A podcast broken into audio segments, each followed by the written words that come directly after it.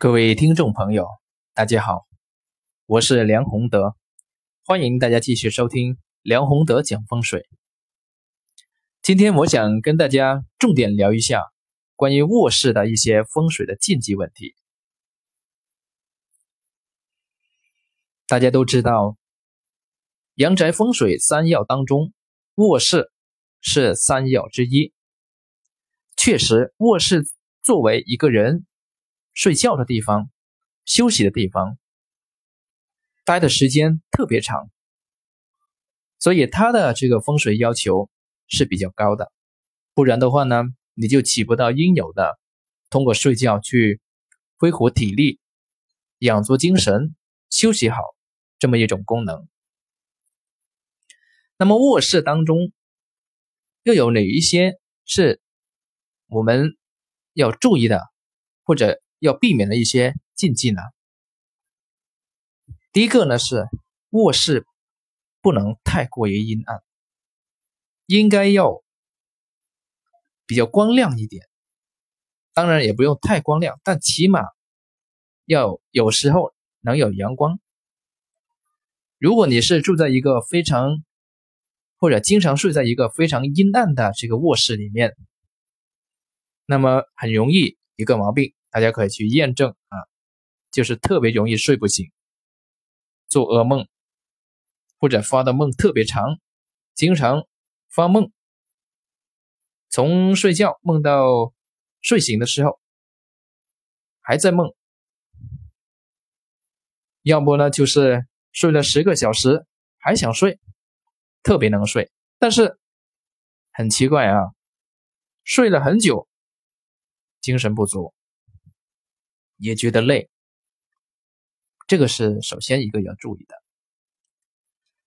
那第二个呢是要注意的，卧室的门不能对着厨房的门。厨房我们都知道属火啊，如果你的卧室的门正好正对着厨房的门，那么容易产生心脑血管方面的疾病，也就是容易上火。脾气暴躁，争执特别多，这个是要注意的。那么第三个呢是卧室的门也不能正对着这个卫生间的门。现在我发现很多楼盘，特别是一些新式的，为了设计多几间房，没办法，卧室的门它就是对着卫生间的门。那这些睡在这些卧室的这些朋友要注意啊，你的皮肤泌尿系统方面的话呢，要做好这个保健，不然的话呢，很容易受到影响。那么再一个啊，这第四个，这个卧室的门不宜多。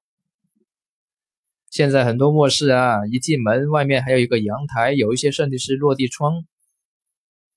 这类的卧室是完全从我们的风水的角度来看，完全是不合格的。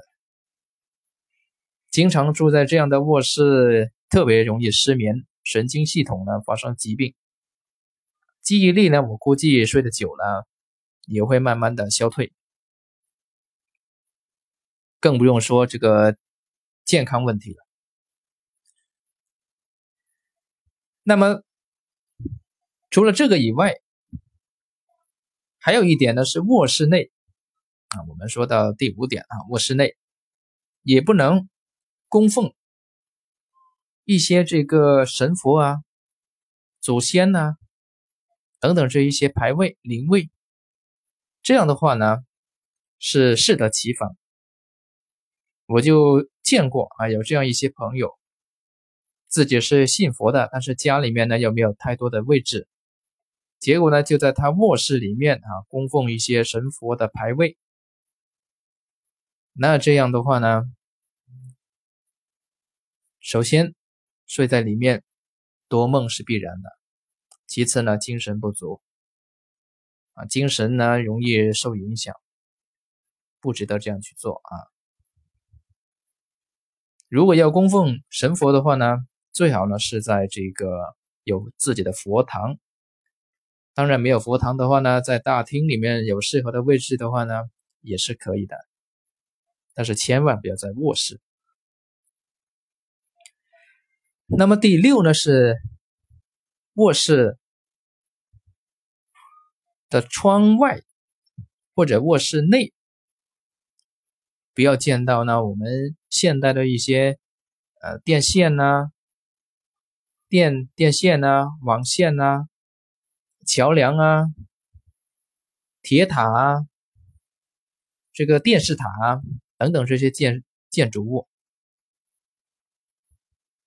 我就见过有这样一些房子啊，这个外面呢，可能它是比较旧式，外面呢还有一些这个没有搞好的这些电线围着，那么这样呢，当然是火比较旺哈，也会受到影响。再有，如果是近距离的见到我们刚才说的这一些啊，像这个天桥、铁塔、电视发射塔、电塔等等，那么这一类的建筑物呢，也是以凶论。第七个呢是卧室内啊，你挂一些这个图画啊或者物品的时候，要注意这个像猛兽啊。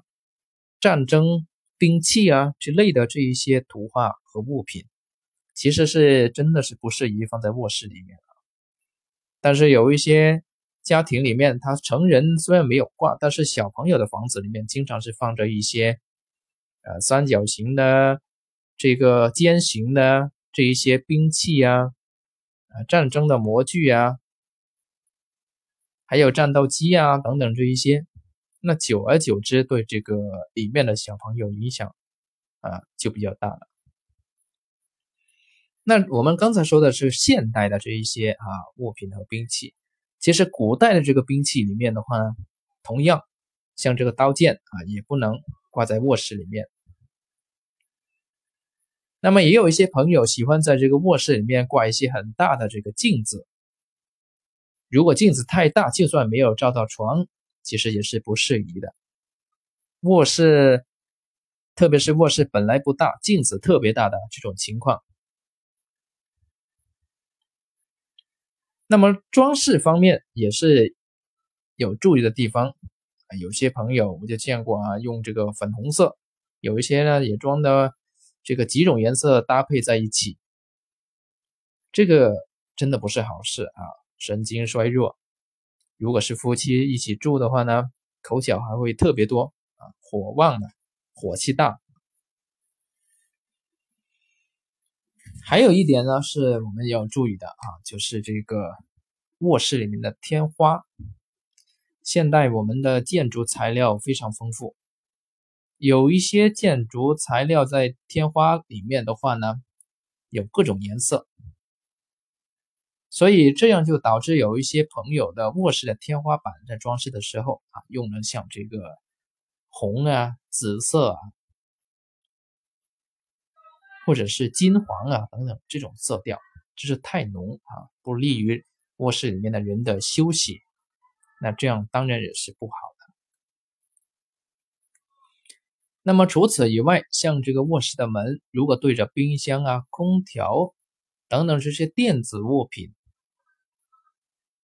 或者是对着人家的这个屋角啊，那这个当然更加不好。除此以外，有些朋友喜欢在这个卧室里面啊，摆一些这个追财的东西。其他的还好说啊，但是如果你的卧室本来不大，你还摆一个比较大的鱼缸在里面，产生水汽。这个也是适得其反的啊，对你的身体不太有利。这个呢，就是我们今天啊要跟大家聊的关于卧室的一些禁忌问题啊，说了比较多，但是都是很实在、很实用的啊，希望大家注意一下啊。今天就讲到这里，谢谢各位。